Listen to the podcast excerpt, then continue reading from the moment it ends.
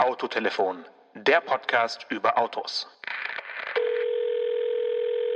Winfried Kretschmann hier, grüß Gott.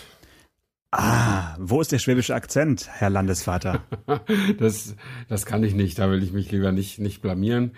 Aber äh, ich hätte vielleicht besser sagen sollen, Winfried Kretschmann grüßend aus dem Untersuchungsgefängnis.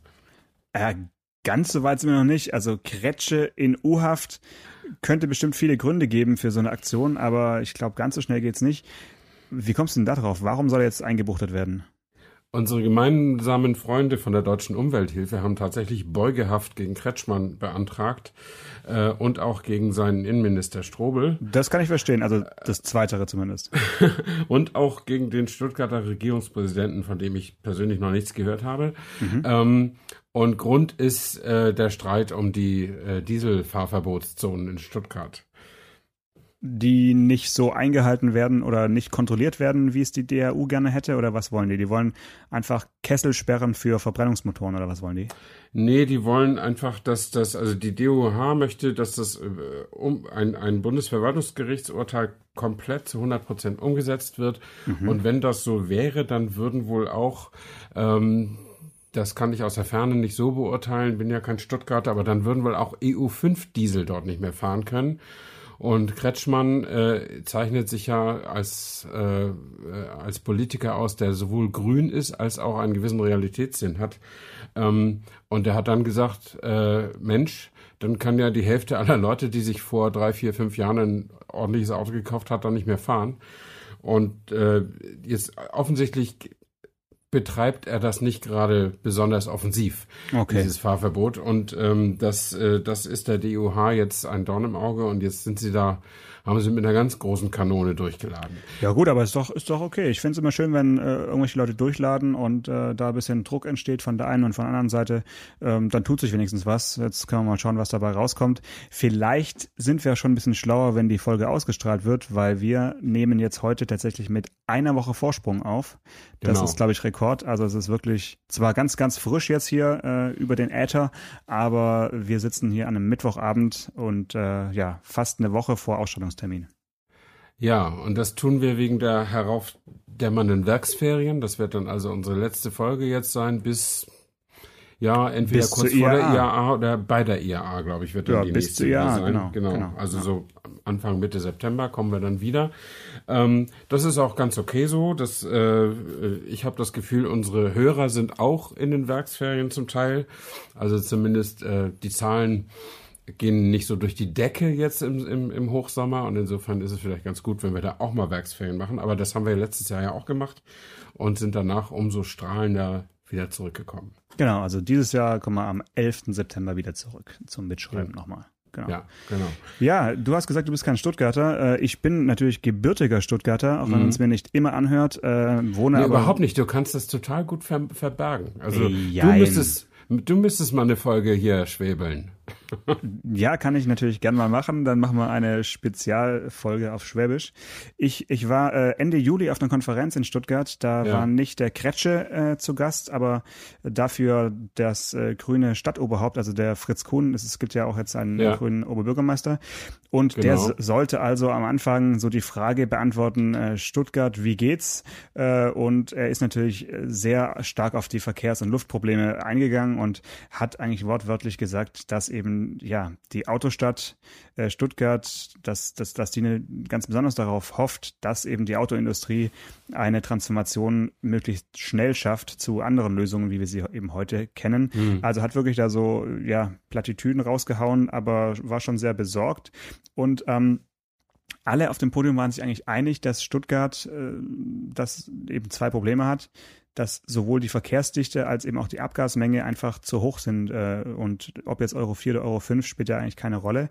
Und wie kann man so ein Problem lösen? Da gibt es natürlich zwei Strategien. Entweder man vertraut blind auf den technischen Fortschritt und, und sagt, ja, wir, äh, wir machen saubere Autos und dann ist es egal, ob wir damit viel oder wenig fahren, die sind einfach dann sauber. Oder wir äh, sind bereit, unsere, unser Verhalten eben zu ändern. Ähm, die beiden Möglichkeiten gibt's. Also da würde ich von dir ganz gerne mal wissen, was du sagst. Ich schätze mal, dass du da Verfecht, Verfechter einer Position bist. Ähm, würde da einfach mal ganz, ganz, ganz gerne hören. Also wärst du jetzt bereit, wenn du in Stuttgart wohnen würdest und einfach es offensichtlich ist, dass es so nicht mehr weitergeht, würdest du dein Verhalten ändern oder eher nicht? Naja, das das ist schwer aus, äh, so zu beurteilen. Also ich bin ja kein Stuttgarter, aber ich kenne natürlich die geografische Situation, bin oft genug dazu gewesen, um zu wissen, dass das in Stuttgart wirklich besonders schwierig ist, Stadtverkehr zu organisieren, weil also wer es nicht weiß, äh, korrigiere mich, wenn ich es falsch sage, aber da sind sieben Berge drumrum und alle müssen immer von den sieben Bergen runter in die Mitte und am Ende des Tages wieder nach oben raus. Ähm, und das ist einfach ein ziemlich fieser Kessel. Und wenn da die Autos im Stau stehen, dann kocht die Suppe da so richtig schön oder steht die Suppe da auch so richtig schön. Und das ist sicherlich schwieriger, äh, diese Sachen, diese Abgaswerte dort im Griff zu behalten, als in Hamburg, wo, wo es flach ist und wo immer der, der Westwind von der Nordsee kommt. Ähm, das schon mal dazu. Aber ich persönlich würde natürlich immer die Lösung bevorzugen, dass die, dass uns die, der technische Fortschritt hilft. Das Problem ist nur, dass der technische Fortschritt so ein bisschen diskreditiert ist durch diese Diesel äh, ja. Affäre. Durch die Defeat-Devices. ja, weil man ja nicht mehr, also weil der Mensch oder der Zivilist, äh, also der, der nicht Autoingenieur oder in der Autoindustrie beschäftigt ist, ja ein bisschen das Vertrauen verloren hat. Also wenigstens ein bisschen. Ähm, und Daimler ist ja auch nicht, noch nicht ganz von der Schippe, äh, was dieses äh, Thema angeht, um mal wieder in Stuttgart zu bleiben. Ähm, also das ist so ein bisschen diskreditiert, diese, diese technische Fortschrittlösung, obwohl ich per, prinzipiell daran glaube, dass die Menschen in der Lage sind, ihre Te Probleme mit Technik auch in den Griff zu kriegen. Ähm, und alles andere bedeutet ja letztlich Verzicht. Da hast du mich ja noch gefragt, also Verhalten zu ändern. Ja, ähm, Ver Verzicht ähm, klingt immer so, so böse. Also Verhaltensänderung ist erstmal nur eine Änderung der Gewohnheiten. Ob das dann ein Verzicht ist, muss man in einer, in einer zweiten Prüfung erstmal feststellen, würde ich sagen. Mhm. Also ich, ich kann mich in so einen Berufspendler schwer reinversetzen, weil ich das ja schon seit Jahren nicht mehr mache, weil mein Leben ja freiberuflich und und äh, und unregelmäßig stattfindet. Äh, aber ich kann mir irgendwie vorstellen, dass ich natürlich, wenn ich permanent zu pendeln hätte, ähm, ja, kommt auf die Entfernung an. Ich meine, wenn ich 40 Kilometer vor den Toren der Stadt wohne, wie soll ich denn zur Arbeit kommen, äh, wenn nicht mit dem Auto? Ähm, also ja, fällt mir schwer. Da, da, wurde drüber gesprochen. Also es war ein äh, ein Professor von der Hochschule der Medien Stuttgart, äh, der Herr Dr. Wolfgang Grühl heißt er, glaube ich.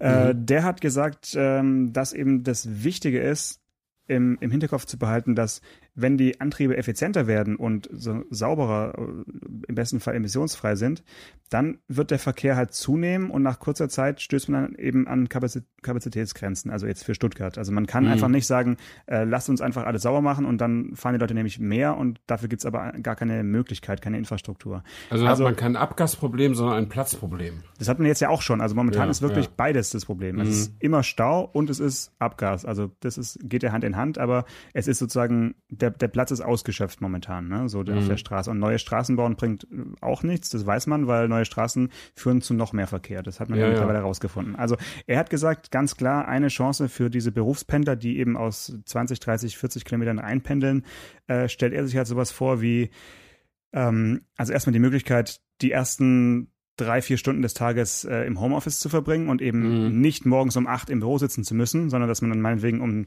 um elf oder um zwölf erst im, im Büro ist und dann aber eben schon zu Hause die E-Mails weggeschafft hat, die man sonst eben im Büro ja. wegschaffen würde, dass man einfach diese, diese Stoßzeiten äh, etwas abmildert äh, und dann auch so, ja, vielleicht sogar so, so Zonen einrichtet wie Park and Ride, äh, Parkhäuser am, am, äh, am Rande der Stadt, aber nicht zum Parken des Autos, sondern dann eben auch zum Arbeiten, dass man eben sagt, okay, ich fahre erstmal nur an den Stadtrand, äh, setze mich da rein in meinen Coworking Space und arbeite erstmal zwei Stunden, wenn ich nicht zu Hause arbeiten kann und äh, fahre dann, wenn sich eben die Verkehrslage entspannt hat, zu meinem eigentlichen Arbeitsplatz, um eben, ja, da so ein bisschen mehr Bewegung reinzubringen in, in den Pendlerverkehr. Das fand ich eigentlich mhm. ganz, ganz cool, weil das auch jetzt keine große großen Infrastruktur braucht dafür, sondern das ist einfach nur eine Organisation und das müssen halt die Arbeitgeber ähm, ja anbieten ihren Arbeitnehmern. Ne? Ja, und die Arbeitnehmer müssen das natürlich auch wollen. Also ich finde diese äh, Lösung auch immer super smart, weil eigentlich ist es ja der Wahnsinn. Wir haben ein gigantisches Straßennetz, was zweimal am Tag total überlastet ist und für den Rest sehr gut funktioniert. Ja. Ähm, und warum nicht besser verteilen? Also ich kann mich erinnern, dass ich darüber mal sogar auf Seite 1 der Welt durfte das stehen, einen Kommentar geschrieben habe. Ich weiß gar nicht mehr, was der Anlass war, aber es war auch meine Forderung, äh, die Arbeitswelt ein bisschen zu entzerren. Also ich weiß jetzt nicht, ob das an allen Automobilstandorten so ist, aber es gibt oder es gibt große Industriestandorte, da ist der Schichtwechsel genau dann, wenn alle anderen in ihre Büros fahren. Ja. Oder oder eben aus den Büros kommen. Also warum, warum macht man, organisiert man die Schicht nicht so, dass die Nachtschicht nicht um acht Uhr morgens aufhört, sondern um halb zehn oder ja. sowas, ja? ja? Also nur, ich weiß das zum Beispiel, also diese ganzen Debatten mit Samstag länger arbeiten und so. Meine Eltern haben beide im Einzelhandel gearbeitet und meine Mutter tatsächlich an der Front als Verkäuferin. Und wenn ich immer gesagt habe, das kann doch alles, ist doch super flexibel, ähm, dann äh, samstags schön arbeiten, dann hast du mittwochs frei und so, das hat sie, da hat sie sich mit Händen und Füßen gegen gewehrt. Und auch später noch, als sie schon längst in Rente war, mhm. hat sie immer gesagt, das ist doch unzumutbar, flexible Arbeitszeiten, man muss doch wissen, wann man nach Hause kommt und, und so Man weiter. braucht seinen Rhythmus, ja. Ja, das steckt in vielen Leuten eben auch so drin. Ne? Mhm. Und äh, da bin ich also gar nicht so sicher, ob, man, ob es reicht, die Arbeitgeberseite zu irgendwas zu verpflichten. Man muss tatsächlich, um diesen Ausdruck mal zu benutzen, die Menschen mitnehmen. Es hilft ja nichts. Genau. Und, und das ist dann im Prinzip das, was ich gesagt habe, eingangs eben die, das Verhalten eben zu ändern. Also die Bereitschaft jedes Einzelnen eben etwas an seinen Gewohnheiten zu ändern, äh, zusätzlich eben dazu, dass er dann eben vielleicht ja weniger fährt oder eben einfach zu anderen Zeiten fährt. Also deswegen mhm. meine ich, es, es geht nicht immer alles gleich mit Verzicht einher. Das ist dann so die, die, die, die, die, die, die Karte, die man irgendwie rausholt. Äh, aber es, es muss nicht Verzicht sein. Es kann einfach auch anders organisiert werden als aktuell. Ne? Ja, absolut. Und das wäre, das, das wäre absolut, das wäre absolut zu hoffen. Ähm, weil eigentlich ist Autofahren ja eine ganz schöne Sache. Und ich möchte nicht, dass das, äh, dass das mal irgendwie zu Ende geht. Ähm, aber tatsächlich kann man das, also habe ich ja auch schon mal erzählt, äh, bei, bei mir im Dorf sehe ich Leute, die fahren zwei Kilometer äh, und dann sind sie da irgendwo zwei Stunden und die hätten auch Fahrrad fahren können oder so. Aber ich meine, das macht den Kohl jetzt CO2-mäßig oder NOx-mäßig natürlich auch nicht fett.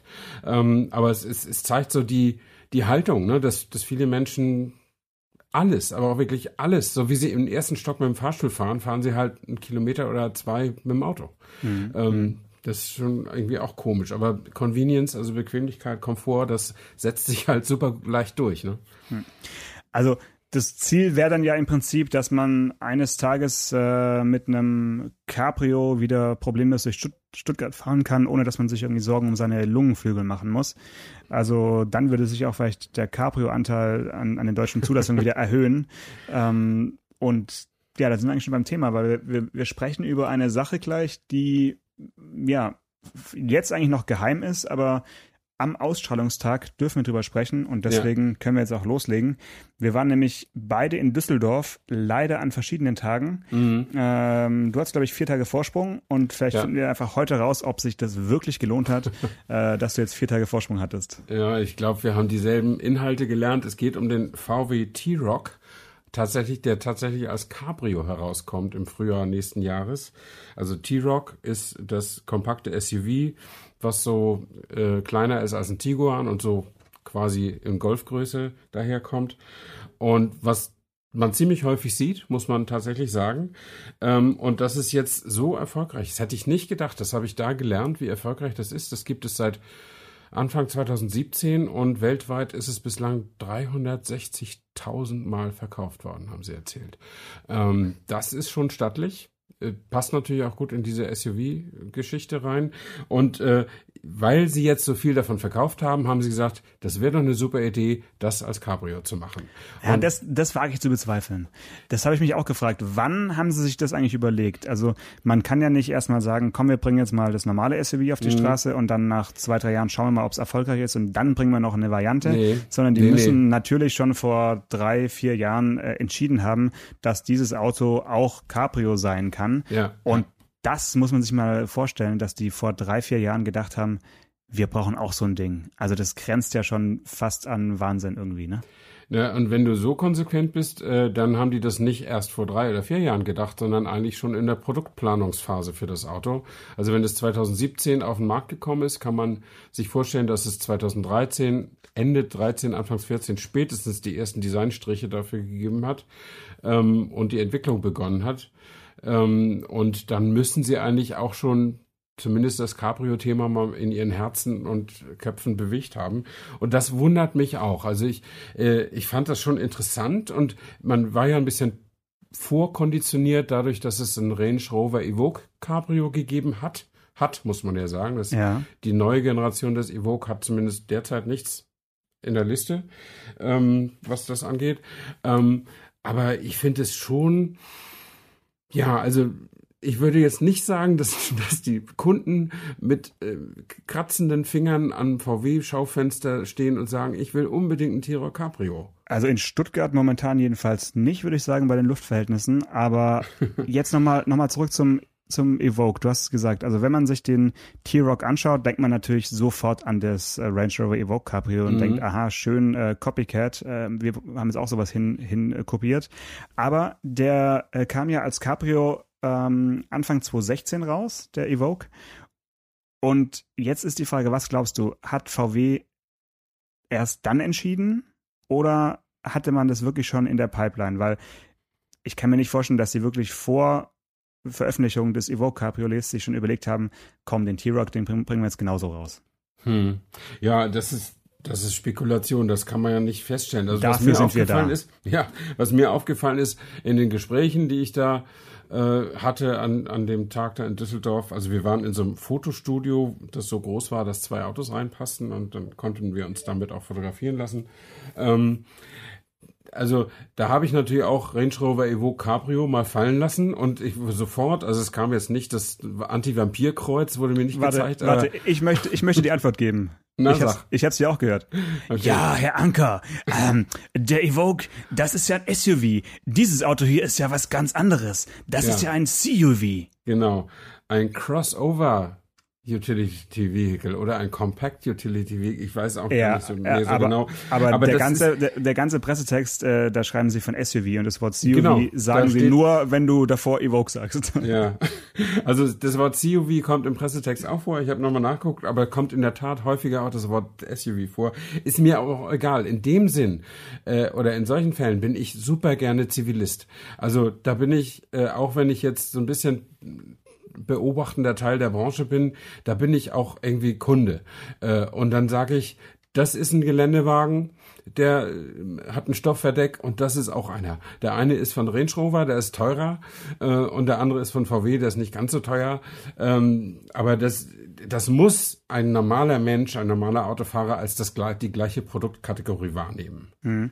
Ähm, zum Preis haben Sie noch keine Details gesagt, sondern nur unter 30.000 Euro. Das kann aber alles sein. Also ich habe noch äh, herausgefunden, dass es nicht 29.990 Euro sein werden, sondern okay. doch etwas deutlicher unter 30.000. Ja, ja. Aber äh, trotzdem vermute ich mal, dass der Aufpreis gegenüber dem normalen T-Rock ganz schön stattlich sein wird. Äh, und dann fragt man sich schon, ja, wer soll das Auto kaufen? Also ich freue mich auf den ersten, den ich auf der Straße sehe, auf jeden Fall. Ähm, auch weil das Verdeck ja in äh, neun Sekunden aufgeht, was schon schnell ist für so ein, mhm. für so ein großes Verdeck. Und ähm, ja, hinten können natürlich jetzt nicht mehr drei Leute sitzen, sondern nur noch zwei Passagiere mitfahren. Ähm, und wie sich dann da hinten sitzt, ob man da dann komplett im Wind äh, sitzt, wird sich auch zeigen, weil so ein Auto hat jetzt für die hinteren Passagiere nicht so richtig viel äh, Windshot-Möglichkeiten. Mm, ja, klar. Also das ist ja in jedem Cabrio, äh, das ist glaube ich, sogar im, in diesem Rolls-Royce Cabrio so, dass es ein bisschen zugig auf der Rückbank ist. Oh, das, ähm, das werden die Rolls-Royce-Leute wahrscheinlich nicht so gerne hören. Nein, aber das ist, äh, ich bin ja schon mal hinten drin gesessen in dem Auto. Also das ist natürlich so perfekt, wie es sein kann, aber es ist ja auch so eine, so eine physikalische Weisheit, dass der Wind halt hinten, hinter den Vordersitzen wieder runterkommt. Ähm, und deswegen sind ja auch immer Windshots am, hinter den Vordersitzen, damit er dann nicht auf seinem Rückweg in deine Haare in deinen Haaren herumzaust. Genau. Aber die Leute, die auf den Rücksitzbänken sitzen, die kriegen es immer voll ab und auf jeden Fall bei den einfacheren Autos. Und dazu sollte man, kann man ein 30.000 Euro Auto durchaus auch zählen. Also ich habe mal geguckt, ähm, der, was der normale T-Rock gerade kostet. Also das, mhm. das Basismodell äh, des, des T-Rock Cabrio wird die Ausstattung Style sein, also eine über der normalen Ausstattung. Äh, und es wird ein äh, äh, Dreizylinder Benzinmotor mit 115 PS sein, was mich ein bisschen gewundert hat. So ein Pres das Auto schiebt ja schon ein bisschen Prestige vor sich her, aber da gehen sie halt mit 115 PS rein und der geschlossene kostet in der Ausführung 23.630.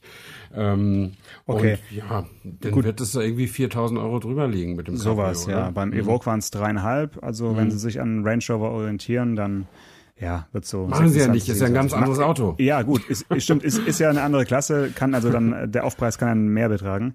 Also was, was ich äh, apropos äh, Motoren ganz spannend fand, war, dass äh, sie ja hervorgehoben haben, dass dieses Auto ja so vielseitig einsetzbar sei und sogar eine Anhängerkupplung geordert werden kann. Das fand ich noch das Schärfste. Ein Cabrio mit Anhängerkupplung.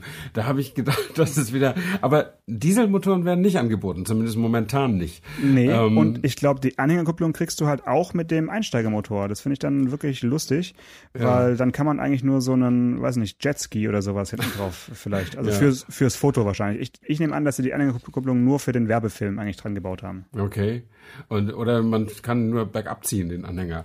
Nee, ich weiß auch nicht, aber ich finde es, äh, egal was für ein Motor da drin ist, ich finde es, äh, ich es irgendwie total absurd, mit dem Cabrio einen Anhänger zu ziehen, aber ähm, Bitte. Das ist eben VW. Die denken nicht nur besonders pragmatisch, sind in dem Sinne sind sie auch wirklich typisch deutsch, ähm, was auch nicht schlecht ist, sondern die denken natürlich auch in größeren Mengen. Also VW denken immer in gigantischen Stückzahlen. Und also wenn der nur zehn Prozent äh, von ähm, Anteil vom T-Rock hat, dann sind das ja auch schon in zwei Jahren 36.000 Stück oder sowas. Und dann kann man auch mal sagen, dass da vielleicht auch irgendwie 4.000 Leute sich eine Anhängerkupplung dran bauen und dann lohnt sich das ja schon wieder. Ne? Ich glaube auch. Also ich sehe den im, im Urlaub oder so mit Anhängerkupplung, hinten so ein mhm. kleiner, leichter, äh, irgendwie offener Wohnanhänger als, ja. als Cabrio-Wohnwagen. Also da, da gibt es ganz äh, neue Möglichkeiten auf jeden Fall für die, für die, für die Kunden.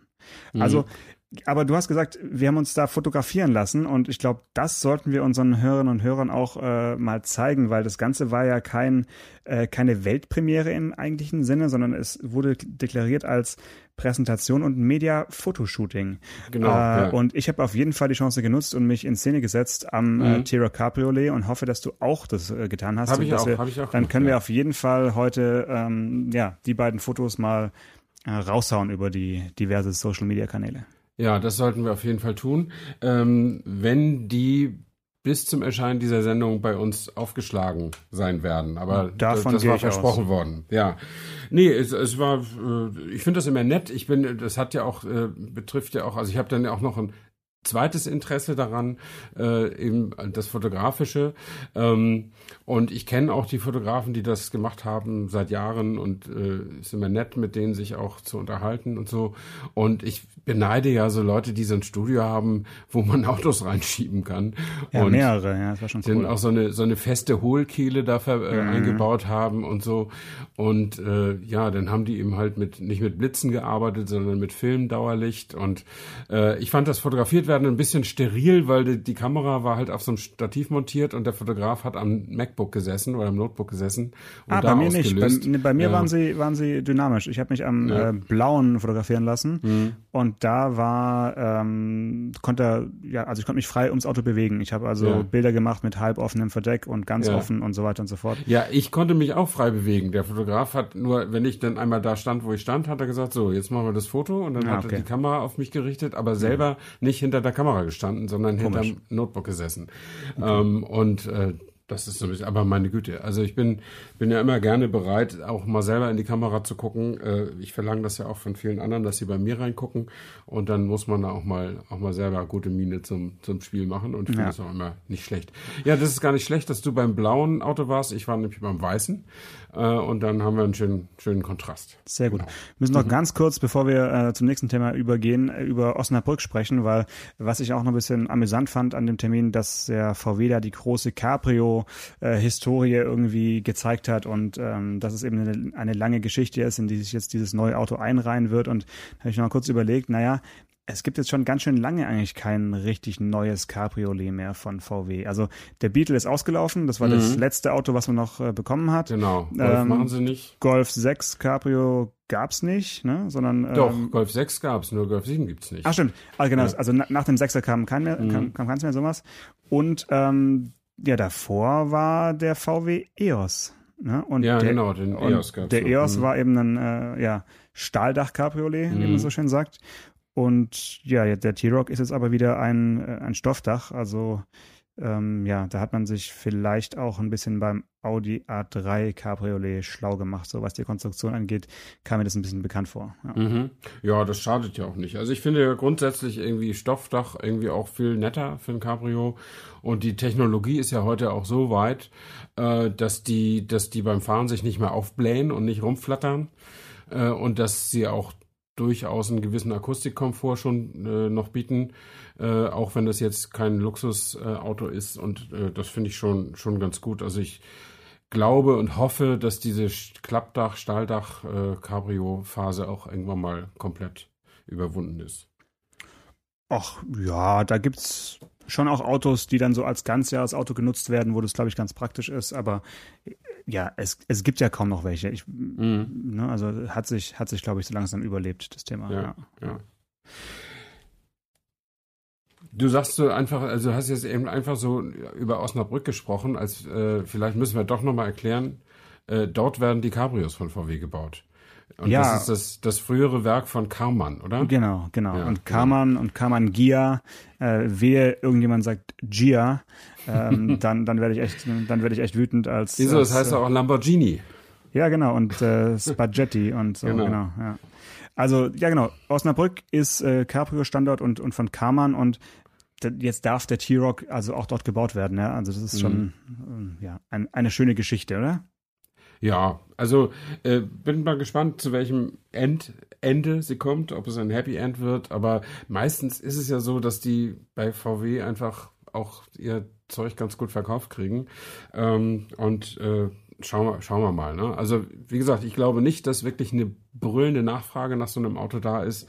Aber vielleicht haben sie auch eine richtig coole Werbekampagne sich schon ausgedacht und bringen das mit, mit großem Aplomb äh, in, unter, in die Öffentlichkeit. Ähm, besser als Renault das mit dem Alpine macht, wo wir bei der letzten Folge drüber gesprochen haben. Und vielleicht äh, startet das Ding dann durch. wollen wir sehen. Aber wir wissen heute schon, welches, mhm. um, um damit ich, ich jetzt mal die Überleitung machen kann, wir wissen heute schon, welches Auto nächstes Jahr auf jeden Fall komplett durchstarten wird. Und das ist der Land Rover Defender. Ja, lange, lange, lange, lange angekündigt und äh, 2020 kommt er dann wohl in den Handel. Das hat ja Land Rover schon relativ früh verraten, weil sie irgendwann äh, den Hashtag Defender 2020 eingeführt haben und ja. man dachte eigentlich, er kommt dieses Jahr schon, aber jetzt wird er wohl dieses Jahr auf der EA eben äh, nur gezeigt und äh, für ja für den normalen Kunden, der ja wichtig ist äh, beim Defender, wird es dann also erst nächstes Jahr was. Aber da gibt's ja schon so ein paar Fotos inzwischen und äh, getarnte Fahrzeuge in der Wüste und ich glaube, es ist auch schon bekannt, dass er wieder in verschiedenen Längen angeboten wird. Also das ist schon, ja, man orientiert sich da an, an der langen Geschichte und das Vormodell wurde ja von äh, 83 bis 13 oder sowas von 83 bis 13? Ja. Nee. Quasi, quasi unverändert gebaut, ne? So kann man sagen. Ja, ja, es ist ja eines der wenigen Autos, äh, die eigentlich sich nie wirklich ändern. Also de facto hat er sich natürlich durchaus immer mal geändert. Ähm, und wie weit er sich tatsächlich ist es wirklich von 83 bis 13 hat er sich 30 Jahre gar nicht geändert? Würde ich jetzt ganz sicher? Würde ja. ich jetzt mal würde ich mal so sagen, ja. Ja, okay. Ähm, auf jeden Fall, ähm, warum ich so gerne jetzt äh, darüber spreche, äh, man kann ja schon Fotos, offizielle Fotos vom neuen Land Rover Defender sehen. Ja, warte, warte, warte. Das würde ich, das würde ich ganz zum Schluss sagen, weil das ist eine super Möglichkeit, sich durch die Sommerpause zu retten. Dann kann ja, man, äh, weil am besten man, man kann das äh, bestellen, was du dann erzählst, mhm. und dann gar nicht angucken die Packung, sondern einfach vor vor sich selbst erstmal aufbauen. Das ist doch noch viel spannender. Was hältst du davon? Ja, aber jetzt muss ich ja doch sagen, was es ist. Ja, also, dann sag's halt. Ja, also man, man sieht offizielle Fotos vom neuen Land Rover Defender als Lego-Modell. Und zwar auf der Lego Homepage. Also am 4. Oktober wird ein neues Lego Technik Set auf den Markt kommen, was den Defender 2020, also den neuen Defender zum Thema hat. Und da kann man eben schon sehen, das Auto ist natürlich nie eins zu eins als Lego-Modell, da muss man immer Kompromisse machen, aber man kann zum Beispiel sehen, dass die Windschutzscheibe schräger steht, als sie früher stand, ist nicht mehr ganz so kantig. Man kann sehen, dass der sehr große äh, Radhausverbreiterungen hat, äh, dass der da ein bisschen martialischer äh, aussieht als zuvor. Und er hat eine Front, würde ich sagen, die ein bisschen mehr in Richtung der aktuellen großen Land Rover Modelle geht, wie Discovery äh, und so und schöne Rundscheinwerfer. Ähm, aber ansonsten ganz, ganz, ganz, ganz klar ist die ikonische Linie beibehalten. Ähm, und äh, das Ding hat Tatsächlich, du hast völlig recht, man kann sich die Sommerferien damit verkürzen oder unsere Werksferien. Wie viele Teile? Hat nämlich 2573 Teile. Da hat man also zumindest als nicht so erfahrener Lego Bauherr schon sicher zwei, drei Abende dran zu rumzudoktern äh, und kostet allerdings dann auch 100, 170 Euro ungefähr. Äh, dafür hat man dann aber auch so ein Ding, was irgendwie gut 40 Zentimeter lang ist und also schon so ein richtiges Trümmerteil. Und äh, die Technikserie zeichnet sich dadurch aus, dass da auch funktionierende Teile drin sind. Also äh, es gibt ja schon andere Autos von Lego Technik, da gibt es auch manchmal ein funktionierendes Doppelkupplungsgetriebe drin oder, oder dass die Lenkung so richtig schön ausgefeilt ist und so, was das bei dem Defender äh, ähm, äh, vorgesehen ist, weiß ich nicht so genau. Äh, es soll wohl ein sequenzielles Vierganggetriebe sein, aber das habe ich jetzt auch nur aus zweiter Hand. Ähm, und ob man jetzt irgendwie die Geländeuntersetzung äh, im, auf Lego Technik realisieren kann. Mhm. Ja, wir werden sehen. Aber jedenfalls, wenn man mal sehen möchte, in welche Richtung geht das Design vom neuen mhm. Land Rover Defender, dann einfach mal Lego Defender 2019 in Google eingeben und dann kriegt man haufenweise Bilder davon. Und äh, ich habe mir auch gerade angeschaut, wenn man so ein bisschen blinzelt, dann kann man sich schon vorstellen, wie er dann in echt aussieht. Also, ne, das ist. Ja, eben. Ja, eben. ja, das ist, mhm. schon, ist schon. Und wie findest du ihn? Ja, ich finde es äh, gut. Also, da, es überrascht mich jetzt auch nicht so sehr. Es hat ja vor, ja, weil ist es schon vier, ist es schon sechs Jahre her? Es gab doch mal auf einer IAA so ein Experimentalfahrzeug, so, ein, so eine Designstudie, ja. die eventuell äh, dem Defender mal nachfolgen sollte. Und das Ding äh, sah aus wie, wie eine Buggy-Variante. Also es war, mhm. war wirklich ein Spaßmobil. Und da sind die komplett in die falsche Richtung mit abgebogen. Das haben die dann aber auch selbst gesehen. Danach kam ja auch die, die neue Aufstellung in der Strategie, dass man eben äh, äh, Arbeitsautos macht, äh, Allround-Autos und Luxusautos, also Defender, Discovery und Range Rover. Ähm, und äh, dann haben sie diesen, diesen, dieses äh, Spaßmodell, ich weiß gar nicht, welchen Pro Projektnamen der hatte, aber das haben sie gar nicht weiter verfolgt, nie wieder gezeigt. Ja. Und dann ich, haben sie offensichtlich äh, gesagt, komm, wir fangen nochmal an und machen den Defender jetzt so, wie Leute einen Defender erwarten, zumindest optisch. Und technisch wohl auch wieder so, dass eben kein Auge trocken bleibt, was Geländegängigkeit angeht, obwohl ich schon hab munkeln hören, dass da viel mehr elektronisch dran ist als mechanisch äh, und dass er wohl auch keine kein, kein Leiterrahmen mehr hat, sondern ein Auto mit Einzelradaufhängung wird. Aber das wird man dann sehen, wenn er tatsächlich kommt. Hm.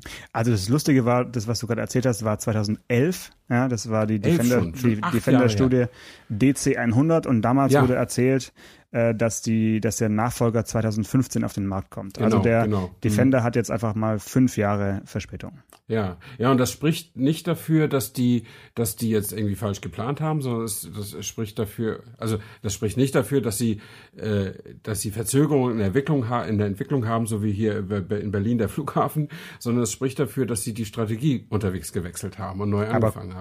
Komplett, also die haben wirklich ja. dann bei fast bei Null angefangen, ne? weil mhm das äh, Vormodell wurde ja auch schon ähm, ja, eine, eine Weile länger eingestellt. Also das ist schon, ja, ja, gab es genau. diese mhm. Lücke, wo man dann eben die gebrauchten, wiederaufbereiteten für teuer ja. Geld verkauft hat als V8. Äh, ist ja auch legendär, aber jetzt kommt dann also der neue und ich bin gespannt, wie er in, in der kurzen Fassung aussieht und ähm, ja, was ob es irgendwelche Besonderheiten gibt, die man jetzt noch gar nicht sieht und auch nicht ja. beim, auch nicht beim Lego-Bausatz äh, mhm. zu entdecken hat. nee, also ich freue mich auch total auf das Auto, also auf das Richtige. Äh, den Lego-Bausatz hätte ich auch gerne. Also ich habe tatsächlich gerade so eine kleine Lego-Renaissance im hohen Alter. Äh, ich habe die Architecture-Serie entdeckt. Ähm, und da, da kann man Bauwerke nachbauen. Äh, und eine Unterabteilung der Architecture-Serie ist Skylines. Also ähm, in meinem Büro steht inzwischen Las Vegas, Paris und San Francisco. Aber Stefan, du weißt schon, dass es genau so anfängt, ne? Ja, so fängt es an. Also meine Frau hat auch schon den Kopf geschüttelt. Horst Seehofer hat seine Modelleisenbahn, Stefan Anker hat ja. seine Skylines in seinem genau. Büro. Sehr gut. Ja gut, dann wünsche ich dir jetzt erstmal einen schönen Sommer. Ganz viel Spaß mit dem Lego-Bausatz, äh, der ja. natürlich jetzt äh, zu dir geschickt werden wird, nehme ich mal an. Ja, unbedingt, wo ich so viel PR gemacht habe. Ne? Absolut. Und allen anderen auch, äh, ja, schönes Lego-Spielen und ähm, wir hören uns wieder am 11. September. Ja, ich freue mich drauf. Bis dahin. Bye, bye. Bis dann. Ciao, ciao. Autotelefon, der Podcast über Autos. Mit Stefan Anker und Paul Janosch Ersing.